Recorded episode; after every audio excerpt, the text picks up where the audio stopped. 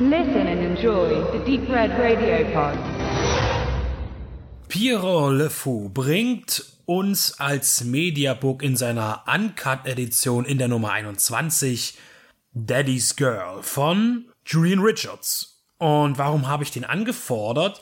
Weil mir und uns als Deep Red Radio Julian Richards ja bereits persönlich begegnet ist. Und zwar letztes Jahr 2019 auf dem siebten Hardline Filmfestival in Regensburg. Und da hat man ihm eine Retrospektive gewidmet, wo seine Filme Darklands liefen, The Last Horror Movie oder auch zu dem Zeitpunkt sein neues Werk Reborn.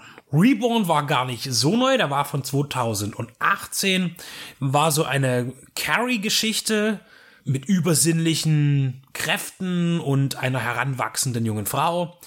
Und im selben Jahr entstand Daddy's Girl. Wir haben hier einmal mehr einen B-Film, der an vielen Stellen zu kämpfen hat. Im direkten Vergleich jetzt mit Reborn, der in der gleichen Zeit entstanden ist, muss ich sagen, dass auf jeden Fall Daddy's Girl wesentlich besser aussieht vom Handwerk her. Also Julian Richards tut sich auch hier als routinierter Handwerker bestätigen.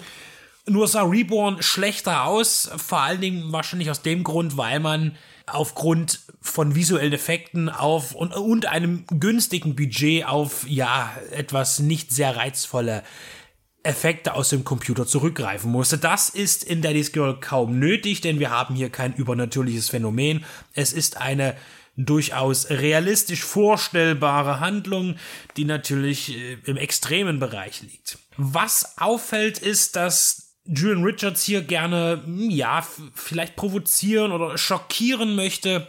Aber das Schockieren, das geht so ein bisschen dann verloren. Denn zuerst, wenn man sich jetzt nicht mit dem Klappentext vorher beschäftigt hat, steht erstmal das Thema Inzest im Raum. Denn wir sehen hier, wie der Vater mit seiner jungen, attraktiven Tochter im Bett herumturnt. Und äh, man lässt sich da ein bisschen Zeit, man, man, man, man lässt es erstmal so aussehen, als würde der Vater seine attraktive Tochter die sexuelle Nachfolge seiner Ehefrau antreten lassen, die sich suizidiert hat. Und dann geht man auch gleich noch über zu, zu der anderen Leidenschaft des Mannes, der hier als Daddy bezeichnet wird, nämlich äh, gemeinsam mit seiner Tochter als Tarnung in Kneipen Mädels aufreißen, die mit nach Hause nehmen und dort foltern und danach umbringen. Ja, und Töchterchen, naja, spielt die Sache so ein bisschen mit, aber sie ist ja auch ein bisschen unter der Fuchtel. Sie hat schon auch Angst. Also wir reden ja schon von einer jungen, erwachsenen Frau, die volljährig ist. Aber man sieht auch, dass sie natürlich sich nicht wohlfühlt in dieser Kombination, in dieser Beziehung. Aber sie will natürlich auch oder kann noch nicht so richtig raus. Darum geht es auch in dem Film, wie sie sich da versucht, von ihrem Vater zu distanzieren und gegen ihn zu arbeiten. Hinzu kommt noch ein Polizist, der, das spielt alles so im amerikanischen Hinterland, ein Polizist, der, es ist natürlich bekannt, dass da Frauen verschwinden und er, äh, Scott heißt der Polizist, versucht dem nachzugehen. Das sind so viele verschiedene Bändelchen, die irgendwo verloren gehen, aber am Ende irgendwie zusammengefügt werden. Zum Thema Inzest ist dann natürlich noch zu sagen, dass Stück für Stück die Sache ein bisschen aufgeklärt wird. Das macht es aber auch nicht besser, denn man reduziert dann letztlich den, den harten Inzest auf äh, ein Woody Allen-Schema, äh, denn es stellt sich raus, dass es der Stiefvater ist, der die Tochter nach dem Tod der Mutter adoptierte oder eben das Sorgerecht bekam. Aber ja, das, äh, da merkt man, dass man sich dann doch nicht traut, so einen Film zu machen, weil das vermutlich äh, in sehr vielen Ländern zu einem Verbot geführt hätte. Oder zumindest zu einer Zensur. Ja, und das ist das Schockierende. Und darüber hinaus geht es dann auch nicht.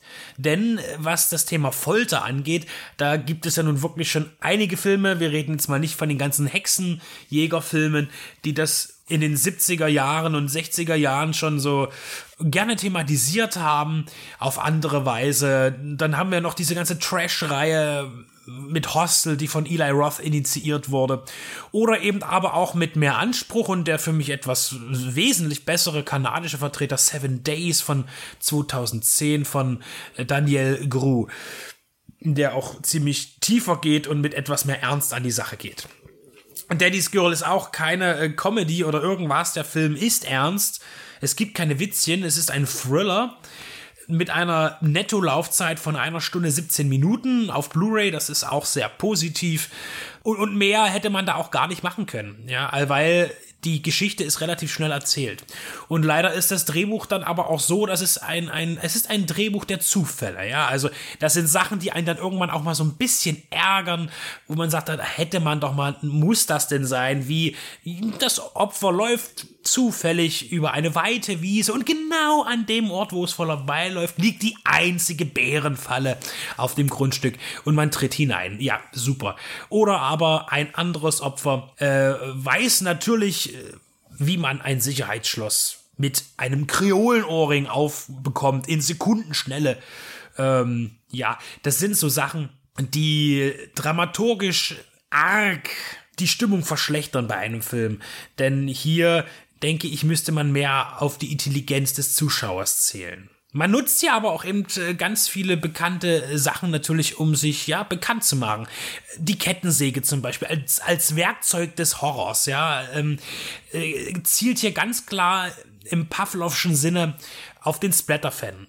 Und somit ist es auch berechnendes Kino was Genre ja auch immer irgendwie ist, aber das ist dann doch ein bisschen zu berechnend.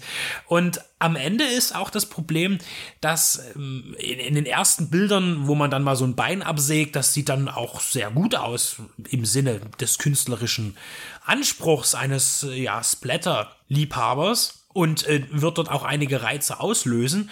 Äh, aber leider lässt man es sich dann eben auch nicht nehmen, am Ende hin auf billiges CGI zurückzugreifen und eben auch Computerblut fließen zu lassen.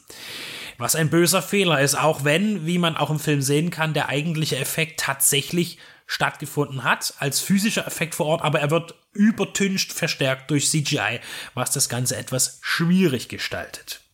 Die Charakterzeichnung ist, ja, bemüht, muss man sagen, was schon ziemlich viel ist. Also der, der Daddy, das ist schon ein sehr, auch gut gespielt. Das ist äh, ein sehr massiger, äh, muskulöser Mann, der stark wirkt und auch in, immer wieder mal als Prediger auftaucht und äh, irgendwie auch so ein bisschen religiöse Themen in, in, mitbringt, wenn er Frauen foltert, warum er das tut. Er ist ja ein Irak-Veteran, der aber ähm, rausgeschmissen wurde bei den Marines, weil er halt irgendwie gefoltert hat. Da ist dann dieser Bezug und ähm, er sieht halt auch junge Frauen als Dreck an, die sich ja überschminken, kurze Röcke tragen und ja, diese ganzen Klischees, die da zusammenkommen und die ihn stören. Und man erkennt in dem, was er tut, auch nicht wirklich eine Leidenschaft, sondern vielleicht auch eher eine Aufgabe, die er sich gestellt sieht, von wem auch immer. Insofern ist das okay.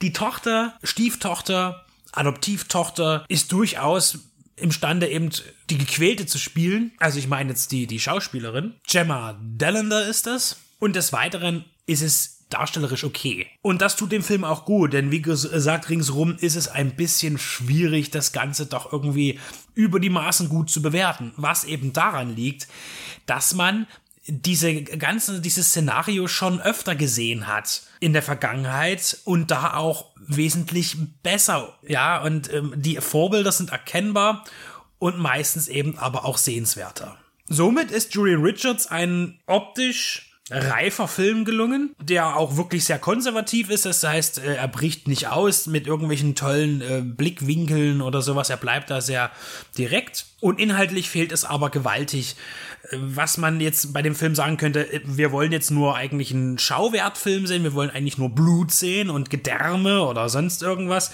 wem das gefällt.